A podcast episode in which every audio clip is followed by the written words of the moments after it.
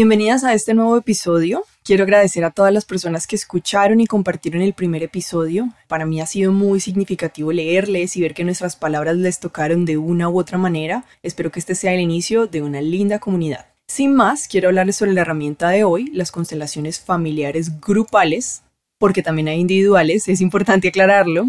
Y quiero contarles que para mí esta herramienta ha sido muy útil porque me ha ayudado a traer a la luz patrones e ideas que heredé de mis padres y ancestros, esa información que tomamos desde nuestra casa y asumimos como una verdad total y nos la llevamos a nuestra adultez y que luego inconscientemente seguimos siendo leales a estas ideas a pesar de que ya no nos identificamos con ellas, pues esta herramienta es muy reveladora para traer esta información a la luz. De todas formas, me parece súper importante aclarar que esto no se trata de buscar el responsable afuera, sino de hacerme cargo de las cosas que estoy asumiendo como verdad y cuestionarlas para poder hacer nuestro propio camino. Obviamente esto en relación a los padres es mucho más fácil decirlo que hacerlo. A mí me ha costado muchos años y muchas terapias empezar a integrarlo y aún estoy en el proceso pero lo más importante es ser cada vez más conscientes y para profundizar más en este tema, el día de hoy cuento con un invitado muy especial, quien ha sido uno de mis acompañantes terapéuticos en este último año como mi constelador.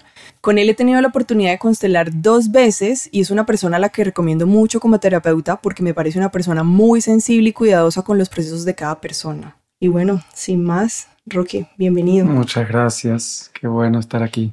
Gracias por estar. Bueno, Roque, para arrancar, me gustaría que nos contaras como un poco de ti, que hagamos un breve recorrido por tu vida antes de llegar a las constelaciones. Yo estuve investigando un poco, me encontré con un blog tuyo de hace un tiempo y creo que hay mucho que contar desde ahí, ¿no? Muy bien. Bueno, yo sentí el impulso primero de formarme como médico, siguiendo los pasos de mi padre y bueno, de mi madre también, que son ontólogas y estuvieron desde siempre vinculados con este interés por acompañar a personas en, en sus dificultades físicas y, bueno, y luego no tan físicas porque ambos también se formaron como homeópatas, unicistas. Hay una escuela bastante fuerte en Argentina, una de las más potentes a nivel mundial de homeopatía. Y bueno, ellos fueron también medio pioneros como de primeras camadas de, de formación y ahí se abrió para ellos también otra perspectiva de, de la comprensión de la enfermedad, de la manera de acompañar a las personas, de qué manera mirar a los síntomas, para no remitirlos exclusivamente a, a una disfunción en el cuerpo o en la vida y darse cuenta de que hay de que hay otras relevancias, de que hay otras dimensiones en las cuales, digamos, todo está interrelacionado. Y en la medida en la que se pueda atender a esa totalidad, pues las terapéuticas que surgen pueden ser mucho más eficaces y acompañar como desde un aspecto más esencial a las personas ¿no? que, que, las toman. En este caso hablamos de la medicina homeopática. Entonces yo empecé la carrera de medicina sabiendo que la hacía para formarme como médico homeópata, lo cual planteó una serie de conflictos por el hecho de tener que fumarme, digamos, tragarme, engullirme todo tipo de, contenidos y, sobre todo de, percepciones, desde el modelo médico hegemónico, digamos, con las cuales claramente no estaba en sintonía. Y así todo, bueno, sentí que era el camino por el cual tenía que pasar, un poco como la previa para poder llegar al, al lugar deseado y así lo hice.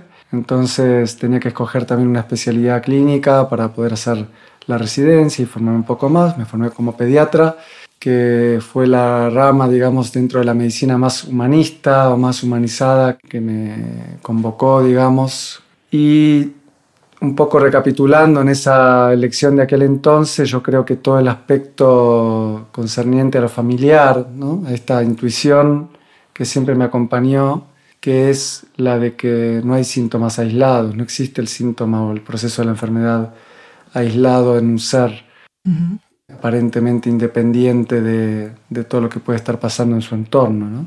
Entonces la pediatría quizás sea la rama de la medicina que más se acerca a la posibilidad de contemplar sistemas familiares más que individuos aislados y, y hacerlo como un punto de partida, que es, bueno, qué está pasando mamá, qué está pasando papá, cuándo empezó todo, qué lo desencadenó, desde cuándo lo ven así al peque, etcétera, etcétera. Son como preguntas básicas, digamos, que hacen parte de, del abordaje médico más tradicional, que abre puertas fácilmente hacia otras indagaciones posibles. Entonces esto fue lo que me empezó a pasar a mí naturalmente en el transcurso de la residencia, en, la interacción con, con, las personas, en la manera de escucharlas y ampliando aún más ese, ese conflicto que ya se venía gestando desde el inicio de la carrera, dándome cuenta a su vez que había muy poco espacio para que estos otros niveles de percepción o estos otros caminos, abordajes pudieran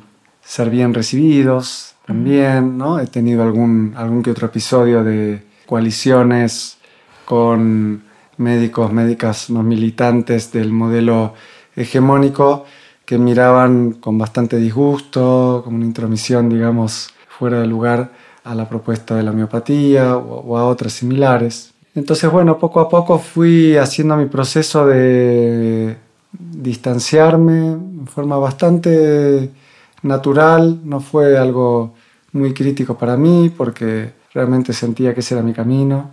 Me fui alejando también de la práctica más asistencial, de la práctica pública, lo cual sí que mm, en su tiempo y aún a día de hoy eh, me genera mm, quizás cierta tristeza por, por el hecho de ver lo poco practicable que es todavía, lo poco asumible que es la posibilidad de que este tipo de enfoques, y hablo también de las constelaciones familiares o de tantos otros, puedan ser bien recibidos, puedan tener un espacio de desarrollo, puedan incluso plantearse como procedimientos, abordajes compatibles con otros más convencionales, cosa que sí ocurre, por ejemplo, en, sitios como Alemania, en ciertas regiones de Alemania más que en otras, ¿no?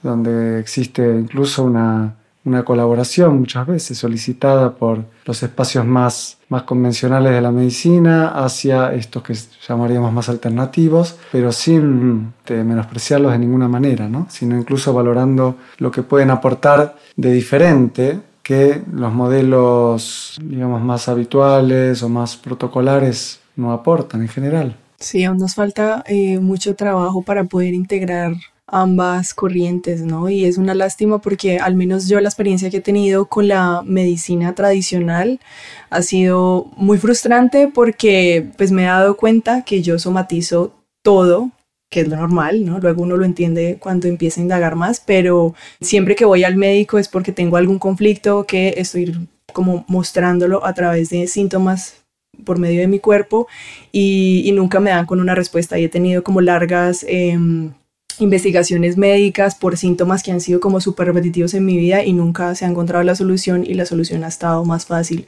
como en estas corrientes más alternativas. Entonces es una lástima que no se puedan unir ambas y dar como una visión mucho más integral del bienestar de la misma gente, ¿no? Nos estamos perdiendo de mucho. Al mismo tiempo creo que soy bastante optimista en ese sentido, que se está gestando un cambio de paradigma y un camino más integrador para muchas personas, incluyendo las que están como proveedores. Bueno, eh, hay que ir con paciencia, pero creo que es algo que se está gestando y, abriendo cada vez más de la mano de un cambio de conciencia, ¿no? que también tiene que ver con, desde mi punto de vista, con un proceso evolutivo eh, más, más colectivo, más global, digamos, en donde una buena parte de, de la conciencia humana de la que somos parte ya no recibimos con tanta amabilidad las imposiciones muchas veces más arbitrarias, más sesgadas y, bueno, y más, más dogmáticas también, ¿no? porque al no considerar otras posibilidades terminan generando un efecto más de cierre que, que de apertura. Y bueno, y hay mucha gente que por desencanto y por, por decepción, como tú comentabas, va encontrando más y más respuestas en, en, otros caminos. Y mi posición siempre desde este lugar es hacia la integración. ¿no? Yo creo que la evolución hace parte de un proceso integrador y no de ninguna manera excluyente. Entonces, bueno, retomando un poco mi camino, en la medida en la que decidí armar mi espacio más personal, más privado, de lo que me fui dando cuenta espontáneamente es de que mi, mi manera de escuchar y de acompañar a las personas tenía un enfoque mucho más psicoterapéutico, naturalmente, más que, que médico. La escucha médica que está más bien sujeta por la necesidad de hacer un diagnóstico y por la necesidad de que ese diagnóstico sea lo más preciso posible y por la necesidad de estructurar un tratamiento que sea lo más adecuado para ese diagnóstico. ¿no? Mi vivencia con eso siempre fue que, por un lado, se generaba algo muy limitante en la escucha y en la percepción del proceso más de fondo de, de, cada persona, más subjetivo si se quiere.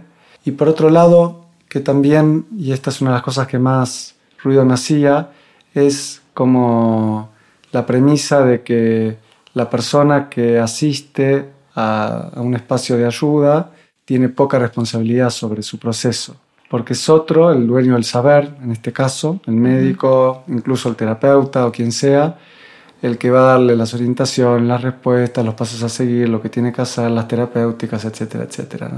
Y esto es, bueno, desde siempre lo que más ruido me hizo, incluso desde el abordaje que en su tiempo consideraba tan renovador, tan esperanzador para mi práctica como médico, que fue el de la homeopatía unicista, pero en donde la premisa seguía siendo la misma, escoger un medicamento que haga algo por la persona, que la persona en principio no, tiene, no tendría que hacer por ella misma. Entonces eso desde siempre me, me en un lugar incómodo en relación a la práctica y entonces a la necesidad de abrir más otras posibilidades de acompañamiento, otras posibilidades de escucha. Ahí es donde llega a mi vida el término de terapia sistémica, familiar, que también tiene una escuela potente en Argentina. Bueno, es un camino psicoterapéutico, muchas veces escogido por psicólogos, psicoanalistas, pero también por médicos, eventualmente como un posgrado, digamos, y que deviene de la terapia familiar clásica. La terapia familiar empieza a surgir alrededor de los 40, 50, diferentes escuelas, sobre todo en Norteamérica y en Italia. Y lo que viene a plantear es un poco esto, la, la, cuestión de que el enfoque exclusivamente personal, individual, quedaba corto, que los procesos de psicoanálisis podían ser muy, muy ricos y muy esclarecedores para las personas que los hacían, pero que a su vez quedaban muchas cosas por fuera o no consideradas. Y entonces los, los terapeutas familiares empezaron a, a interesarse cada vez más en, en escuchar y en habilitar a este mar de fondo, digamos, que acompaña a cada persona en su vida, más que a, la persona exclusivamente como alguien que supuestamente estaría aislado en su propia percepción, en su propia historia. ¿no? Entonces, de ahí en adelante, este es un, es un mundo, el de la psicoterapia sistémica familiar, que está muy emparentado con, con, el de las constelaciones familiares. Y cuando llegué a dar con ellas hace ya unos 20 años, para mí fue un antes y un después, en el sentido de lo potente, lo, lo decisivo que fue ese primer trabajo, esa, esa, primera toma de contacto, sobre todo por el impacto y, y la, la, conmoción que me generó desde el punto de vista metodológico, por esto de la simpleza con la que se trabaja, la sencillez, la falta de, de un guion previo, de una estructuración o de un, de un método, una receta, en donde pensaríamos que habría pasos a seguir o este tipo de cosas, sino más bien el poder estar eh, a disposición de lo que surge en el momento y de lo, de lo inesperado también, ¿no? que se puede abrir a partir de, de lo que cada persona trae como asunto para trabajar. En este punto me gustaría que mm, nos explicaras un poco ¿Qué es lo que pasa cuando haces una constelación? O sea, sobre todo me gustaría que profundizáramos en las constelaciones grupales, ¿no? Aclarar aquí, si quieres, ya tú profundizas más, que hay individuales y hay grupales. Grupales son las que he tenido la oportunidad de hacer contigo. Entonces, si nos puedes como explicar un poco qué está pasando ahí, qué pasa con, con la psiquis de la gente, qué pasa con la gente que participa, cómo funciona. Eh, hay varias teorías al respecto porque digamos, las premisas del trabajo con las constelaciones familiares necesitan o necesitaron en su tiempo también encontrar respuestas a abordajes como la física cuántica, por ejemplo, ¿no? o en otros que vienen de otras percepciones de los, de los fenómenos, de las cosas que ocurren más allá de la, de la propia psicología o de las psicoterapias. Entonces, algo que cuenta la física cuántica justamente en este sentido es que somos capaces, todas las personas, de poder acceder a campos, espacios de, de, información que de alguna manera están todo el tiempo presentes, acompañándonos. a lo mejor en otros espacios dimensionales, como postulan ellos también, en otros espacio-tiempo, digamos, que en cierto sentido no se diferencian de, de la experiencia que estamos teniendo aquí en este espacio-tiempo, que es el que consideramos que es el único que existe en nuestra vida desde nuestra percepción más habitual. Entonces, desde esa percepción más eh, normal, digamos que solemos tener de la realidad, desde ahí estructuramos todo un relato acerca de lo que nos pasa, nuestros síntomas, nuestras dificultades, y resulta que el mundo de las constelaciones familiares nos abre a la, a la, evidencia, yo creo que esto es una evidencia, cualquier persona que lo haya experimentado lo sabe, la evidencia de que existe mucho más, en, nuestro haber, en nuestra, en nuestra percepción, incluso en nuestra biología, mucho más allá de lo que somos capaces de percatarnos con nuestra conciencia ordinaria, por así decirlo. Entonces, el espacio que se crea en un ámbito de trabajo, como el ámbito grupal, eh, con las constelaciones familiares, vendría a ser un espacio propicio para que las personas que están allí presentes, muchas de las cuales dentro de un grupo participarán como representantes. Esta es una figura clave en el trabajo en grupos, en donde las representantes adquieren, por así decirlo, el, rol de ciertas personas o de la vida de la persona que viene a trabajar. No solo tienen que ser personas de la familia, de la familia de origen o de la familia actual, sino que se pueden constelar emociones, eh, se pueden constelar vocaciones, cuestiones laborales, se pueden constelar síntomas que vendrían a ser aspectos internos también de la vida de la persona. Y en este caso los representantes libremente y fluidamente, sin ningún tipo de, previsión o de mm, indicación previa que el terapeuta, el facilitador, en este caso pueda darles, se empiezan a, conectar espontáneamente con sensaciones, sentimientos, reacciones físicas que mm, suelen ser muy significativas y estar muy alineadas de alguna u otra manera con lo que la persona está experimentando en su vida. Y aquí viene lo más interesante, que es el plano en el cual la persona puede estar experimentando cosas de las cuales no es plenamente consciente. Y esto es lo que más eh, acerca como evidencia el trabajo con la constelación en sí mismo, trayendo resonancias, trayendo informaciones que pueden ser muy relevantes en relación a, cosas que puedan haber ocurrido previamente en, a lo largo de la vida de la persona o incluso en, en, la vida de otras personas significativas de su sistema familiar, algunas de las cuales pueden ser cosas de las cuales la persona está enterada, eventos traumáticos significativos, y otras que a lo mejor no se conocen, pero que así todos se pueden ver, se pueden intuir en el lenguaje de los representantes. Para mí es muy curioso cómo, por ejemplo, en el caso en el que hay situaciones que no se conocen, como una persona que no sabe conscientemente de una situación la manifiesta en su vida a través de, no sé, hay gente que tiene conflictos con el dinero, conflictos en las relaciones porque tiene esa información oculta que viene desde su misma familia. O sea, ¿cómo, ¿Cómo se transmite eso hacia alguien que no tiene ni idea? Hay varias teorías muy interesantes, con la que más empatizo con que más que una teoría también empieza a ser una evidencia científica incluso, ¿no? lo que es el abordaje de la epigenética, si es como se conoce, que son personas que se dedican a investigar las modificaciones que ocurren eh, a nivel del ADN, ya no tanto por cuestiones que se llaman fenotípicas, ¿no? que tienen que ver con el aspecto físico, la tendencia a desarrollar tales o cuales enfermedades, sino por cuestiones que tienen que ver con modificaciones estructurales que pueden ir ocurriendo en, la configuración del genoma en función de los eventos traumáticos que pueden haber ocurrido en la vida de una persona.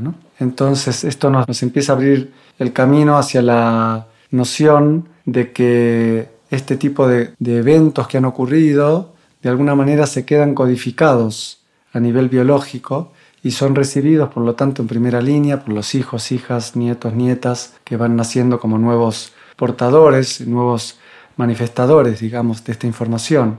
De ahí en adelante, la manera en la cual esto pueda ser vivido nos abre un mundo bastante amplio y bastante complejo en relación a lo que tú comentabas.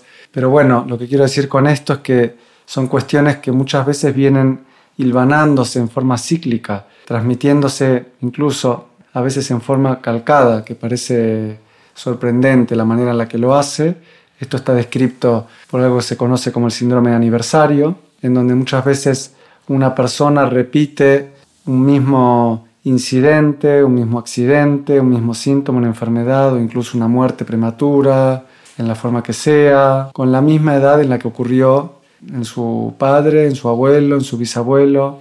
A veces esto tiene, sigue esta precisión matemática, incluso de que ocurra en la misma fecha de calendario eh, que, en esas épocas. Esto es, bueno, es muy, conmovedor cuando se ve y a veces lo que se ve es algo un poco más más difuso, digamos, menos, menos definible, o si se quiere, em, sería más aleatorio en su, en su posible manifestación.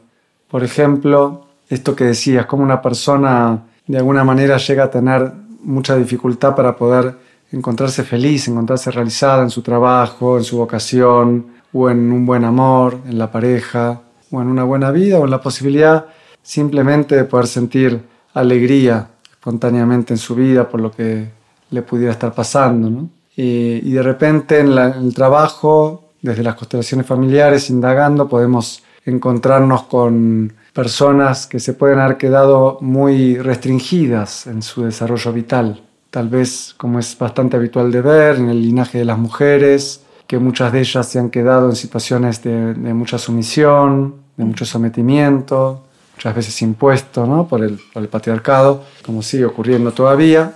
Y entonces este tipo de herencias que podemos asumir que también se inscriben a nivel genético o epigenético, adquieren la forma en la persona que las recibe, que las hereda, sea una hija, una nieta o no necesariamente alguien del género femenino, también puede ser un hombre que, expresa este, este nivel de sufrimiento y adquiere la forma de una cierta infelicidad en la propia vida, ¿no? que puede expresarse con un cuadro depresivo o con esta dificultad reiterada, por ejemplo, para alguna de las cosas que mencionaba. ¿no? Pero entonces es como que un antepasado mío deja un asunto pendiente o hay un asunto que le trauma tanto y marca tanto su vida y al no poderlo resolver lo está pasando a las siguientes generaciones, como eh, concretamente sería un poco eso, ¿sí? La premisa que tenemos con esto, que a mí me gusta mucho este enfoque para poder explicarlo de esta forma,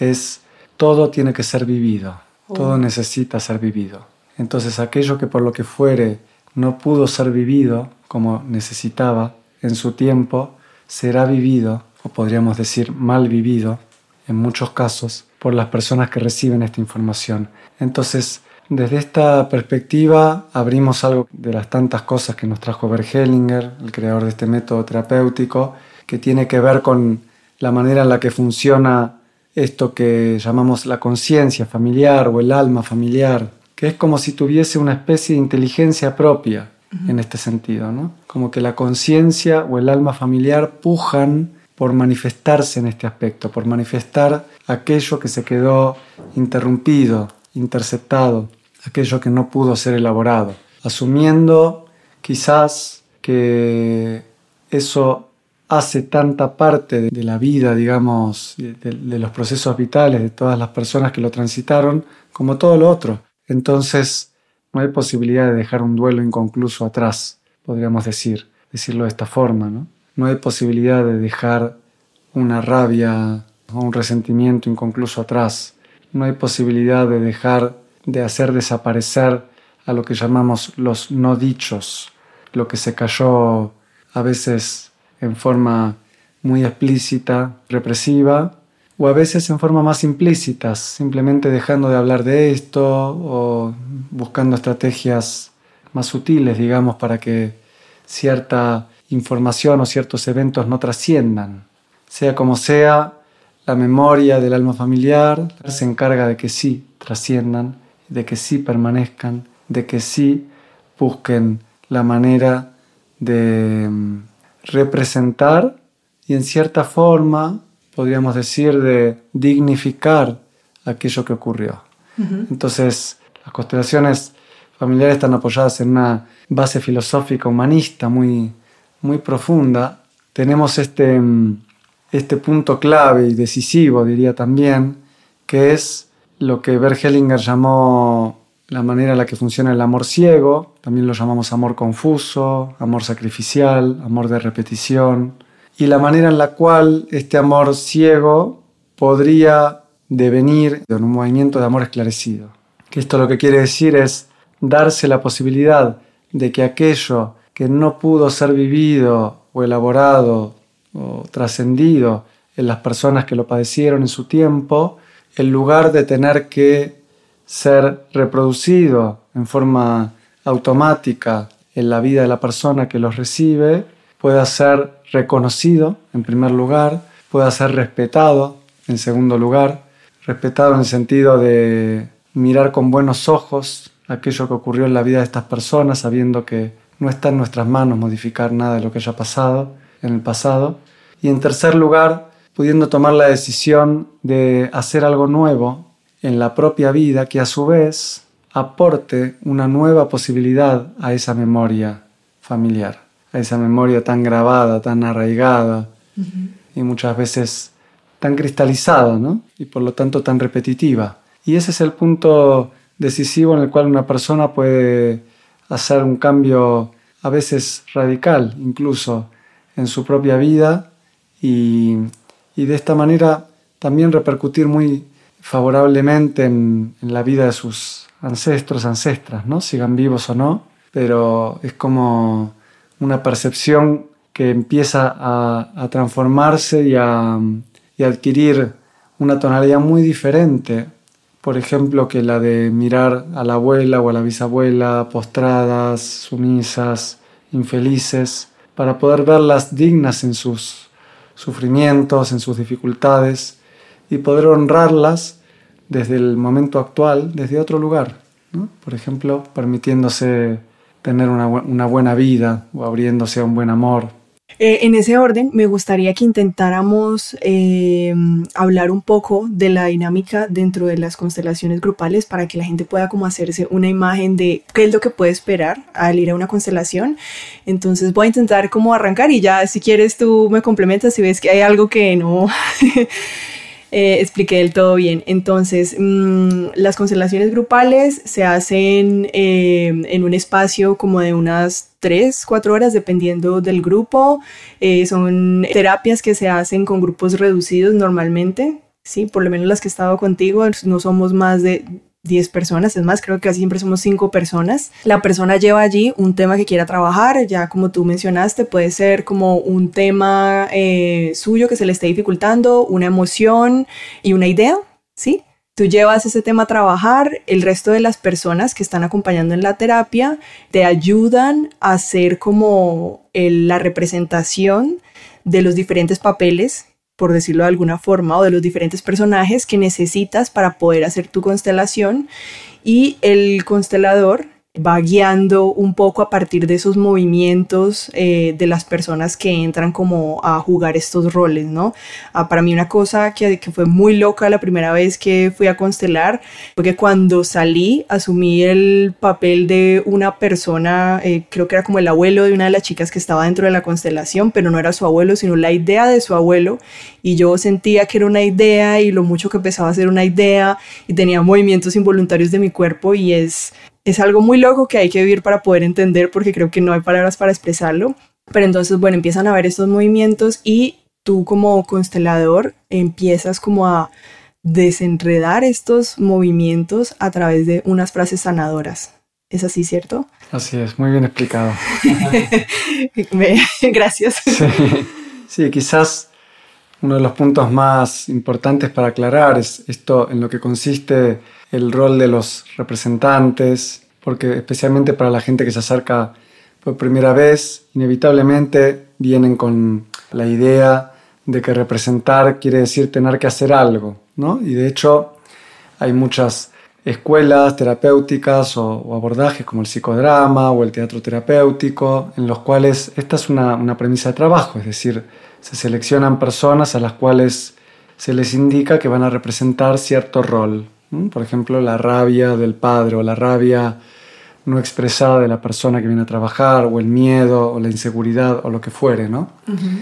Entonces hay como un encuadre en esos abordajes, podríamos decir, mucho más definido, directivo, el punto de inflexión que trae Bergelinger con sus experimentaciones como terapeuta, porque él ya venía trabajando desde antes de, esta forma, digamos, más tradicional, empieza a sorprenderlo justamente por esta razón, porque aquello que podíamos suponer de antemano que podía ocurrirle a un representante según el relato que la persona tenía, por ejemplo, de su padre violento, con el cual tuvo una larga historia de padecimientos traumáticos, crianza muy complicada, muy, muy sufriente, pues ponemos a un representante para el padre, inmediatamente se va al suelo, por ejemplo, ¿no? Eh, se conecta con, un, con una sensación de, de debilidad enorme a nivel físico y esto siempre lo aclaramos en el inicio de cada grupo, como la libertad que tienen los representantes para,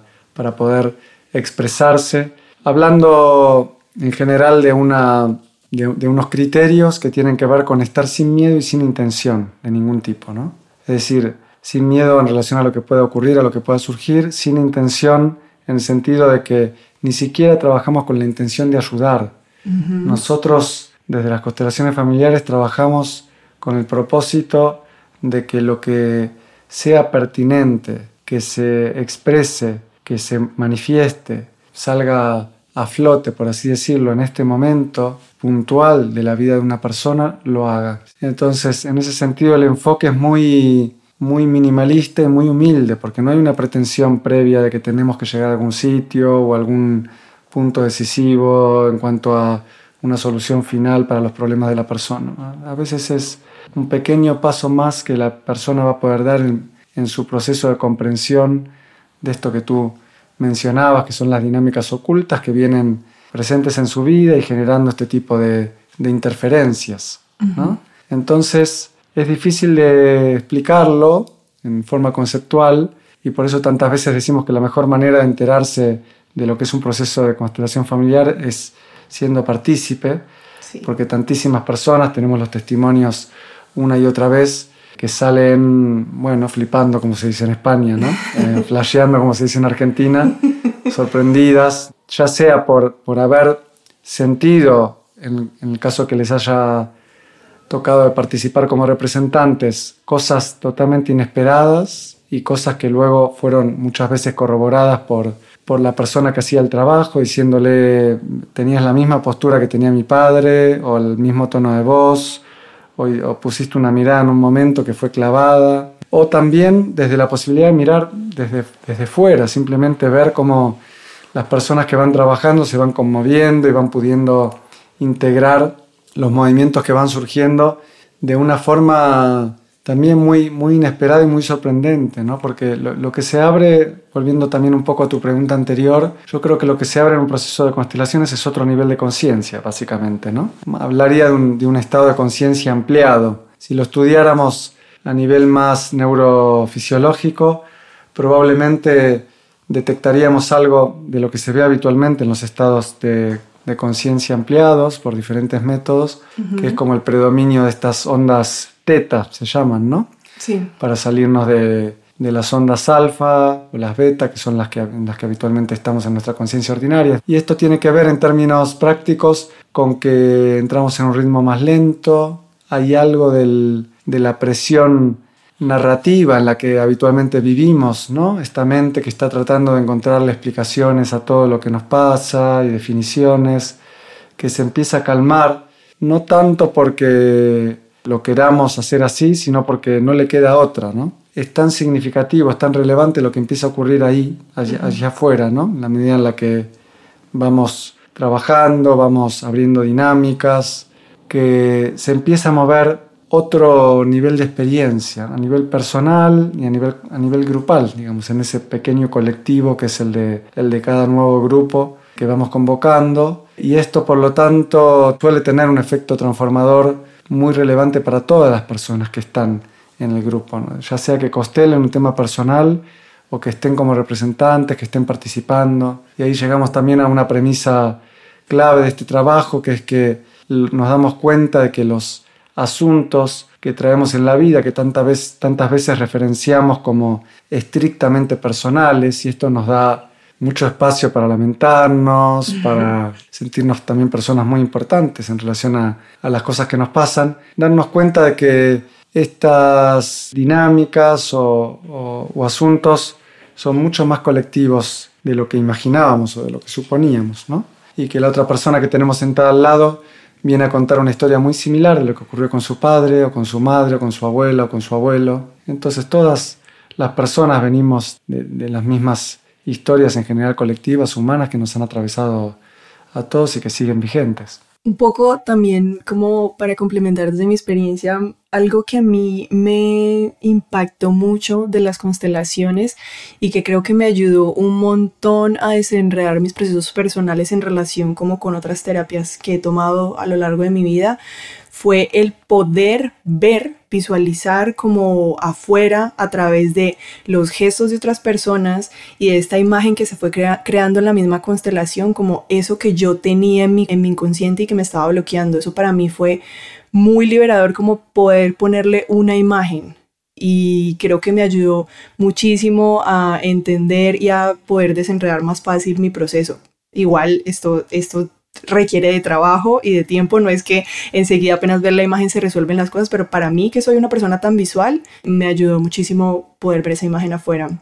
Y otra cosa que quería decir es que hay algo también muy potente de las personas que van como representantes y es que creo que esto lo, escuché en alguna de las constelaciones que fui contigo y es que los papeles que te toca interpretar te interpelan de alguna forma, te atraviesan de alguna forma.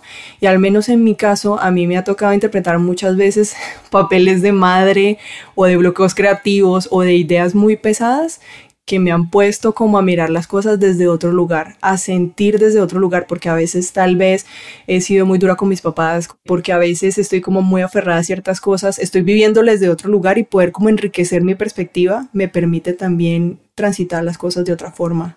Y eso me parece también muy poderoso de esta terapia. Así es. Con respecto a las imágenes, a menudo se dice que una constelación familiar es un problema contado en imágenes y también podría ser un camino hacia la solución o hacia una posible solución contado en imágenes. Me encanta. Eh, el impacto que esto genera, desde luego, como tú dices, es muy significativo porque el hecho de estar ahí vivenciándolo desde el cuerpo, desde, sí, desde otra esfera de la percepción que justamente va más allá de lo narrativo, de lo conceptual, ¿no? Por eso también quería hacer hincapié en la importancia que tiene el hecho de que lo que se cuente a la hora de trabajar sea realmente acotado a, lo esencial que tenga que ser contado, porque muchas veces el exceso de relato a veces trae más más distorsión o más ruido en el trabajo, los representantes pueden estar más condicionados, si la persona también hace todo un, relato emocional acerca de lo que le ocurrió, por ejemplo con su madre, con la cual se sintió abandonada y pasó esto y lo otro. De repente sale la representante de la madre que se conecta con una intención, lo cual no tendría que hacer, pero lo hace. Y entonces se adquiere el rol de una madre ayudadora, de una madre que va a tratar de venir a poner paños tibios a lo que le ocurrió en la historia traumática de, de esta persona y eso no puede estar más lejos de lo que apuntamos a, que se revele con un proceso de constelación, porque básicamente la, premisa fundamental es que se exprese lo que se tenga que expresar, sea lo que sea, y muchas veces esto tiene una contundencia y digamos, si toca unas fibras dolorosas en la persona que las recibe y en todos los que estamos ahí, que también hay que poder recibirlas, hay que poder elaborarlas. Es en donde está la, la mayor fuerza del trabajo y la mayor fuerza que la persona va a poder llevarse a su proceso personal. A menudo decimos esto, ¿no? La fuerza que queda contenida en, ese, en el reconocimiento, por ejemplo, del duelo no concluido o no elaborado de una madre que se quedó postrada, le permite a la persona que lo recibe poder a lo mejor hacer un nuevo movimiento en su vida. Y no es que necesitemos que en el transcurso de la constelación la representante de la madre se ponga de pie y se abrace con la hija, y en fin, todo, todo apunte a un movimiento reconciliatorio. A menudo vemos que más bien por el contrario, cuando ocurren estas cosas, a veces la persona se va con menos ímpetu para poder hacer nuevos movimientos transformadores en su vida, ¿no? porque se va con la sensación de que el trabajo ya fue hecho. Entonces muchas veces decimos que el trabajo empieza en donde termina la constelación. También aclaramos esto, ¿no? Creo que es importante desligar al mundo de las constelaciones familiares y de, bueno, y a tantas otras también herramientas que van circulando más en estas épocas, del, digamos, la idea de las soluciones mágicas o de las soluciones definitivas, ¿no? Porque ahí volveríamos a entrar al mismo paradigma que mencionaba antes, en esta idea de que algo hace el trabajo por mí, hace el trabajo que yo no pude hacer, o me da la, la solución que no pude encontrar en ningún otro sitio, ¿no? Y esto creo que plantea una distorsión con la que hay que andarse con mucho cuidado. Claro. Ben, y una pregunta, me parecería súper importante que habláramos de qué es lo recomendable que se haga después de la constelación, ¿no? Como una vez ya tienes esta imagen, ya, ya, tienes como una claridad sobre qué es lo que está pasando, cómo me puedo hacer cargo, qué otras herramientas me pueden ayudar, cuáles son las recomendaciones que tú sueles dar como terapeuta. Antes de eso hago un poquito de hincapié en el comentario que hacías en la pregunta anterior con respecto a la relevancia que tiene muchas veces estar presente como representante, ¿no? Esta curiosidad de cómo te escogen justo para aquello que te hace mucha, mucho sentido y mucha resonancia en tu propia historia personal. Esto lo vemos muy a menudo a tal punto que muchas personas que vienen a representar en una representación sienten que hicieron su propia constelación, por, el, por, el, nivel de potencia y de, y de profundidad que ha tenido lo que tocaron, ya sea por tocarlo, digamos, desde la propia percepción de la, de la, de la vida, ¿no? de la vida personal, o bien por haberlo tocado desde la posible percepción de la vida de un padre o de una madre, o de un abuelo, o de una abuela, como, como tú decías también. Esto mm, ayuda muchas veces a, a, cambiar sustancialmente la perspectiva que podíamos tener, por ejemplo, de muchas veces basada en este juicio, que mi padre o mi madre fueron siempre así y así, como tú decías en el inicio del, de la charla, esta importancia que tiene dejar de depositar la responsabilidad de la propia vida en manos de, otras personas y darnos cuenta de que, de que todas y todos hemos pasado por, por nuestras circunstancias y seguimos pasando de la manera en la que hemos podido. Y que quedarnos enrocados en la idea de que mm, porque alguien, en este caso las personas que nos han dado la vida, no han podido hacer tal o cual cosa, a lo mejor a nuestro favor, según lo que nos dice esta idea de que así debería haber sido, pues que nos quedamos ahí, ¿no? Y, no, y no podemos dar un paso hacia adelante y poder encontrar otras posibilidades creativas, que son muchas, ¿no? Entonces, en última instancia, el trabajo sistémico, el trabajo con las constelaciones familiares, lo que más intenta aportar y promover es la posibilidad de que la persona se libere de, de sus ideas, de sus implicaciones, de sus, digamos, enclaves o enganches con su propia historia de la cual viene, con su propia idea acerca de la pertenencia.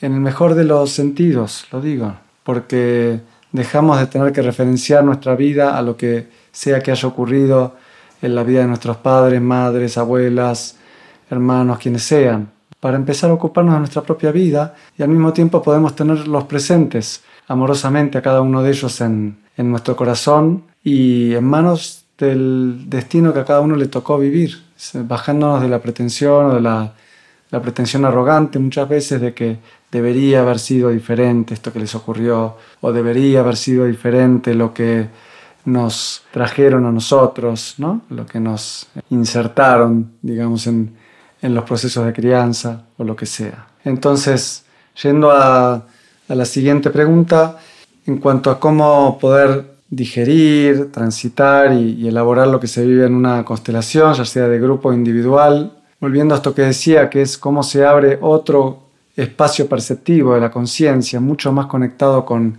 el ritmo profundo del cuerpo. Siempre recomendamos tomarse el mayor tiempo posible, por lo menos unas horas y si fuera posible un par de días, para poder permanecer en ese, en ese espacio más ralentizado, digamos, que se abre a partir del proceso de una constelación, ¿no?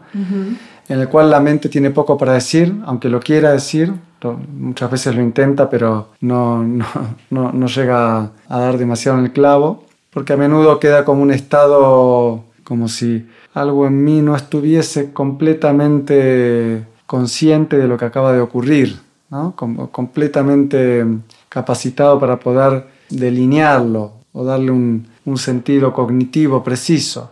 Ese es un proceso que va a ocurrir después, entonces hay que confiar mucho en que las nuevas riendas que adquiere el cuerpo, este cuerpo sabio que nos habita durante el proceso de una constelación, será el que va a poder organizar ese, nueva, esa nueva estructura de, para traerla a la realidad, quizás de una forma más explicativa, más narrada, pasó tal, pasó cual, pude recolocar esto en mi, en mi padre, en mi madre, en lo que sea, en mi relación con ellos. Pero desde luego el momento de salir de, justo de, de esta experiencia no es, no es el momento para hacerlo, sino que es más bien favorecer las propuestas, diríamos, del hemisferio derecho, todo lo que tiende a la, al soltar la necesidad de controlar, a ponerse en una tesitura más metafórica, meditativa, una actividad artística, desde la música, cualquier expresión que pueda sernos útil como para poder elaborar lo que vivimos. Y desde luego el silencio,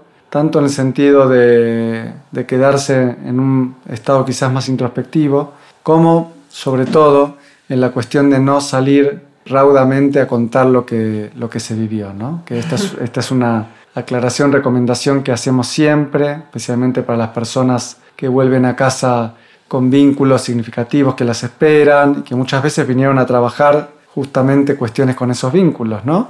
Entonces a veces surge esta ansiedad de, bueno, ¿qué viste? ¿Qué pasó? ¿Qué surgió? ¿Qué no sé cuánto? Y el hecho de verse en la urgencia de tener que ponerle palabras rápidamente, en general no ayuda. Entonces es recomendable un ayuno de, también de algunos días hasta que las cosas se van acomodando y en algún momento en donde sentimos que es pertinente hacerlo, compartir lo que vivimos con, con alguna persona que nos parezca importante, ¿no? Me encanta. Me gustaría que tratáramos de, decir o de nombrar a qué tipo de personas y en qué situaciones les podría ayudar una constelación. Por ejemplo, eh, hace un rato poníamos el ejemplo de las personas que tienen dificultad para generar unos vínculos estables, pero que demos como más ejemplos de ese estilo para que la gente cuando lo escuche pueda decir, esta terapia me podría ayudar o tal vez es lo que estoy necesitando, buscando en este momento. Sí, en un aspecto más genérico venía pensando en esto también.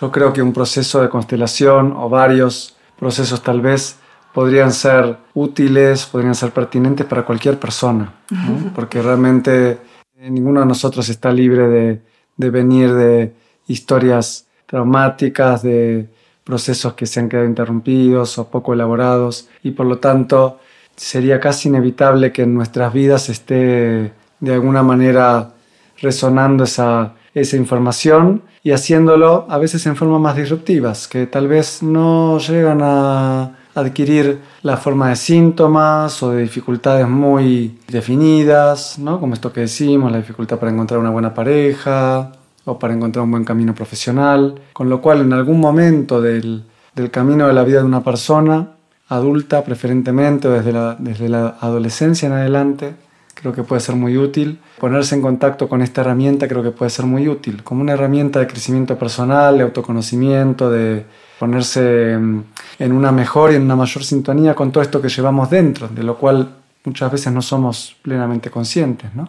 Entonces, lo que puede aportar un trabajo de constelación desde allí también puede ser muy relevante, aunque no tengamos un asunto muy definido. ¿no? Muchas veces en los grupos Bergelinger en los grupos de entrenamiento con los cuales él trabajaba, en donde no eran solamente talleres, sino que eran procesos más continuados, tal vez de una semana o más. A menudo simplemente se, trabajaba con una persona decía, bueno, quiero configurar a mi familia de origen. Y decía, bueno, muy bien, vamos a configurarla. ¿Cuántas personas hay? Padre, madre, parejas anteriores, de papá, de mamá, hermanos, hermanas, abortos y a partir de ahí surgían un montón de cosas. Entonces la persona de repente no tenía un asunto definido, pero surgían cuestiones muy, muy reveladoras y muy significativas que, que nutrían mucho la vida de la persona. Luego, para, para encuadrarlo, qué es lo que puede impulsar a una persona a buscar ayuda en un proceso de constelación, desde luego, cualquier dificultad o obstáculo que sintamos que se presenta en forma repetitiva, reiterada y, cristalizada. Cristalizada en el sentido de que hagamos lo que hagamos, aún habiendo pasado muchas veces por otros espacios terapéuticos y demás, nos damos cuenta de que, de que llegamos al mismo punto, de que vuelven a aparecer, a configurarse los mismos episodios, las mismas situaciones. Por ejemplo, en esta cuestión errática que se da muchas veces en la búsqueda del buen amor en la pareja, la sensación de que o bien no aparece, o bien se aparecen personas que no están disponibles, o aparecen personas que vienen a traernos o a reactualizarnos patrones que conocemos de nuestro pasado o de nuestro pasado familiar, como escenas de violencia, de maltrato, en cualquiera de sus formas, ¿no? de desprecio, por ejemplo, aunque no sea una violencia física, pero bueno, en cualquiera de sus otras formas. El trabajo con los síntomas y con las enfermedades es súper interesante y súper potente. Lo mismo, especialmente cuando se, de, trata de síntomas repetitivos, crónicos, históricos, con los cuales se puede haber trabajado mucho. El hecho de poder constelar una enfermedad que irrumpe en un momento vital clave de la vida de la persona, de repente investigarlo por este lado del posible síndrome de aniversario, de la manera en la cual curiosamente justo se expresó esa enfermedad en ese momento crítico vincular que la persona podía estar teniendo con su pareja o con uno de sus hijos o con sus padres, en fin, o con compañeros de trabajo. Y luego hay muchos otros campos de aplicación súper prolíficos, digamos, y muy interesantes que traen las constelaciones en el ámbito de las empresas, de las organizaciones, de las instituciones, en donde también se trabaja mucho en, la línea de poder investigar sistémicamente qué puede estar ocurriendo, ¿no? En una empresa, por ejemplo, en la cual todo el tiempo se da el mismo problema, con un departamento en particular o con un puesto que cíclicamente es ocupado por personas que empiezan a, a desarrollar cierta dificultad o cierto trastorno en cierto momento del, del rol que les toca vivir. Por ejemplo, tomando esta última que decía, descubriendo, por ejemplo, que el puesto este que quedó vacante inicialmente en esta empresa fue ocupado por una persona que fue despedida en forma muy, muy deshonrosa y muy, muy injusta. Entonces la información de ese despido tan injusto se quedó presente, flotando por así decirlo, haciendo parte de la conciencia en este caso ya no sería la conciencia familiar, sino que sería la conciencia de la empresa, la memoria de, histórica de, esta empresa. Y por lo tanto el proceso es el mismo. La propia memoria o el alma o la conciencia de esa empresa va a estar pujando porque esa información se manifiesta y se puede elaborar en algún momento. Entonces cuando llega un facilitador a trabajar en este lugar, de repente descubren esto y se, hace, se promueve un movimiento para poder, en primer lugar, aclarar, reconocer esta cuestión y en segundo lugar para poder reotorgarle un buen lugar a esta persona. Y, de repente se le, se le proponen, por ejemplo, a los directivos, y se trabaja con ellos en ese momento, que puedan hacer algún, algún acto eh, de homenaje o de reconocimiento, ¿no? En forma de ritual o como sea, para esta persona que hizo parte, suponiendo que ya no esté, o, o si está, a lo mejor convocarla para hacerle también un homenaje, como para volver a, a honrarla, volver a dignificarla y a valorar su puesto y a partir de esos movimientos suelen darse resoluciones muy significativas en un periodo de tiempo muy corto también, ¿no? Por eso esta es una herramienta que está siendo muy, muy solicitada, digamos, muy valorada en este sentido de, de, lo eficaz y de lo eficiente que es en su aplicación, porque se trabaja con muy pocos recursos y en un periodo de tiempo muy corto relativamente para lo que podría ser un planteamiento de trabajo quizás mucho más largo en el tiempo. Y bueno, y se ven, se ven respuestas también muy, muy favorables en el ámbito pedagógico, por ejemplo, también, ¿no? Hay, hay varios autores que han desarrollado esta línea, lo que se llama la pedagogía sistémica, de, de lo que ocurre de puertas para adentro en el aula y también de puertas para afuera en la relación con los padres, de qué manera se posiciona un tutor, una tutora, una profesora en relación a sus alumnos, alumnas, de qué manera está mirando o no mirando a sus progenitores, a sus padres, a su madre, de qué manera los puede estar juzgando internamente y las repercusiones bastante negativas que esto puede tener o positivas, por el contrario, en el desarrollo intelectual, en el proceso de aprendizaje de un niño o una niña. ¿no? Esto es muy, muy contundente también eh, a lo que se puede llegar. De repente, pudiendo ofrecer este este cambio de postura de conciencia en las personas que están trabajando en una institución educativa, por ejemplo, ¿no? Esto del reconocimiento a los padres y a las madres tal y como son, o niños, adolescentes, tal y como son, de donde vienen, de las historias que vienen, ¿no? y pudiendo promover activamente este reconocimiento con ellos. Y otro espacio muy, muy interesante es el, el espacio jurídico, el espacio social, donde se trabaja con algo que se llama la mediación sistémica, que es la posibilidad también de ver los conflictos o los litigios que se dan muchas veces en separaciones, en divorcios o en los procesos que sean a través de los juicios, desde este enfoque, que es de qué manera se está mirando sistémicamente a, todo el sistema de origen, cada uno de los implicados en, en, la contienda, en la disputa, digamos, y qué herramientas se pueden aportar desde allí para hacer movimientos. Muchas veces a través de procesos de mediación sistémica se logran resoluciones mucho antes de tener que llegar a un juicio o a un proceso que podría ser mucho más destructivo.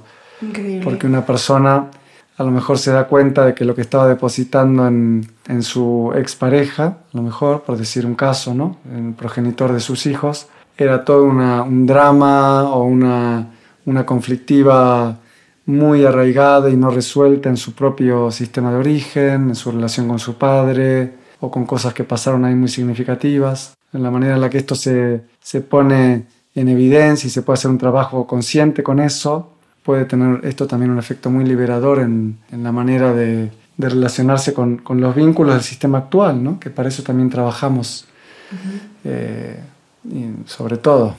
Wow, hay un montón de usos que no sospechaba y que están bastante interesantes. Y en ese orden, ¿hay algún, algún momento en el que no recomendarías hacer una constelación? Sí, en general de lo que se habla es de personas, cuando, cuando las personas están eh, pasando momentos quizás muy cruciales en cuanto a la necesidad de estar elaborando, por ejemplo, un proceso de duelo, un proceso de muchísima angustia por, por un trauma reciente que puede haber ocurrido en la vida, en la propia vida o en la vida familiar.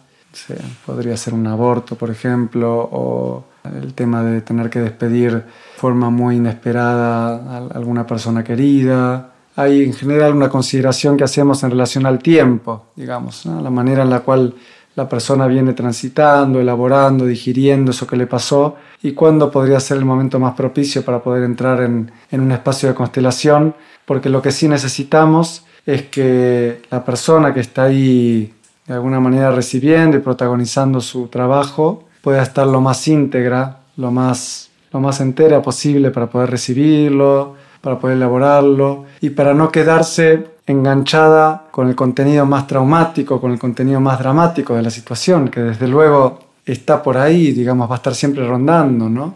Claro. Pero, digamos, el proceso más deseable a nivel del movimiento integrador que, al que apuntamos que ocurra, digamos, en el proceso de una constelación, es que la persona cuente con la integridad y con, con la templanza suficiente para poder dar un paso más allá del drama, del trauma, del desgarro, de la pérdida y de todo esto que ocurrió. Entonces, bueno, necesitamos que las personas que trabajan estén, cuenten con este aplomo, digamos. Lógicamente habrá personas que están muy conmocionadas, muy angustiadas por lo que están viviendo, en fin, muy afectadas por una situación o por otra. Entonces, en cada uno de esos casos se aplica mucho el criterio del facilitador, la persona que va a estar ahí acompañando, para poder de alguna manera valorar cuándo es conveniente abrir un proceso o a lo mejor dar la recomendación de poder hacerlo en otro momento, que también está ese caso, ¿no? De poder abrir la temática, el asunto en un grupo y a lo mejor constelarlo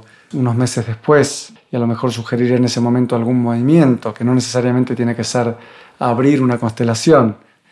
Y después contar con, digamos, la, la mínima indispensable organización psíquica emocional, afectiva, también para poder asumir y elaborar esto. Es decir, personas que están en tratamientos con psicofármacos, de repente en una etapa del proceso más desequilibrada, más desorganizada, no es recomendable quizás justo en ese momento entrar en un proceso de constelación. ¿no? Desde luego hay muchas personas que están recibiendo medicación de este tipo, si están estables y demás, lo pueden hacer sin problema. Y también está la, la posibilidad de trabajar con lo que llamamos constelaciones por encargo, que es cuando una persona viene con el asunto de alguien más que tal vez sí está atravesando esa persona un momento muy difícil, no estaría en condiciones de venir a un grupo. En ese caso, cuando tiene pertinencia, que esto ocurra, por ejemplo, una madre o un padre trayendo la temática de su hijo, puedan plantear este asunto como, como trabajo posible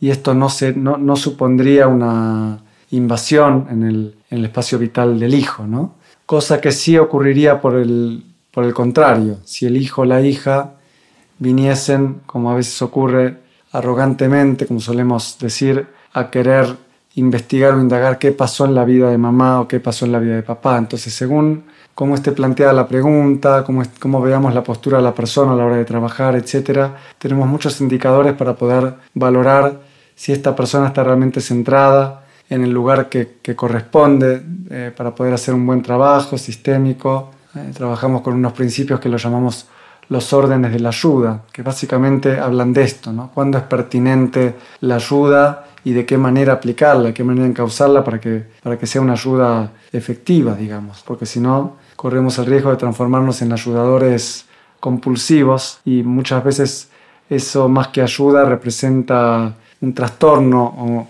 o un ruido que traemos para la persona más que algo que le traiga sosiego, que le traiga claridad. Eh, me gustaría saber con qué frecuencia puede una persona hacer constelaciones o cuál es la frecuencia recomendada, ¿no? Que yo vaya a trabajar un tema, no solamente que vaya como representante. También hay diferentes posturas en cuanto a esto.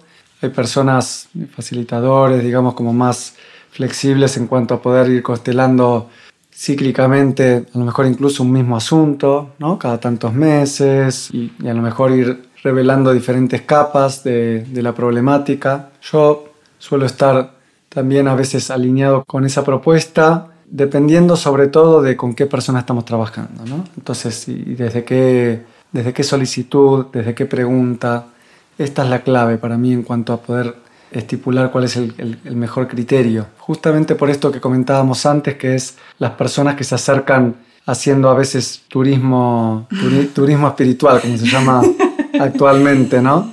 Simplemente por curiosidad o buscando como, bueno, o desfilando entre un constelador y otro constelador para ver el mismo asunto.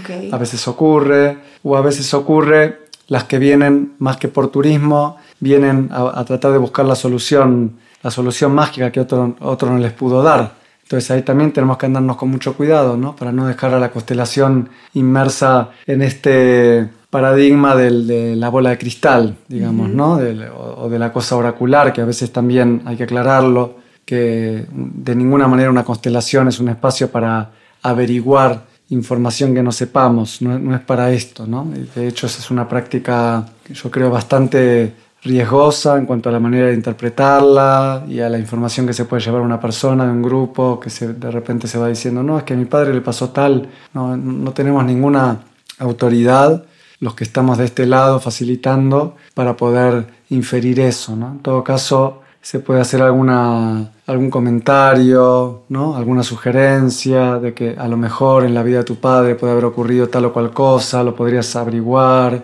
Uh -huh. ¿no? Yo creo que según los, los años de práctica que ya tengo con los grupos y, bueno, y con la cantidad de testimonios, la mayor parte de ellos muy, muy reveladores y digamos, muy de punto de inflexión, es que a veces con una constelación o con dos constelaciones muy profundas, muy sustanciales, que llegan a tocar una fibra muy, muy esencial, como ha ocurrido también en mi propio caso, ¿no? Yo he constelado unas tres veces en total. Uh -huh. No es necesario más, al menos no en lo relativo a esa dinámica. Después está esta cuestión de que cualquier cosa que se nos cruce por el camino, cualquier pregunta que tengamos, como si fuese el tarot o el, o el, o el I Ching, digamos, con todo respeto a estas herramientas, podría ser constelable. Es decir, tú puedes juntarte con un pequeño grupo y decir, tengo esta pregunta en relación a qué hacer con, con mi trabajo o qué está pasando en este momento en mi grupo de trabajo. Y, y obviamente va a aparecer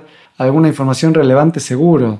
La pregunta es si esto es realmente pertinente para tu vida, tener que abrir ese, ese espacio de exploración, si realmente te va a aportar algo significativo. Claro. Entonces ahí también hay un, un cuidado y un respeto con, con, la herramienta, con la manera de abordarla. Y yo creo en ese caso, me das pie para, para decir que para mí, yo creo que lo más significativo en, en proceso vital de una persona que está atravesando algo muy muy significativo, muy crucial, muy, digamos, muy crítico, es contar con un espacio de acompañamiento, justamente para poder ir elaborando, para poder ir digiriendo lo que ocurrió. Entonces, a lo mejor con una constelación que hayamos hecho, que muchas veces es lo que hago también con las personas con las que trabajo, vienen a un grupo y luego volvemos, recogemos todo eso que ocurrió en el proceso individual, que con ese proceso que ocurrió tenemos material para trabajar durante mucho tiempo. Uh, sí. Entonces, esta, esta es mi recomendación más bien, ¿no? Listo. Perfecto.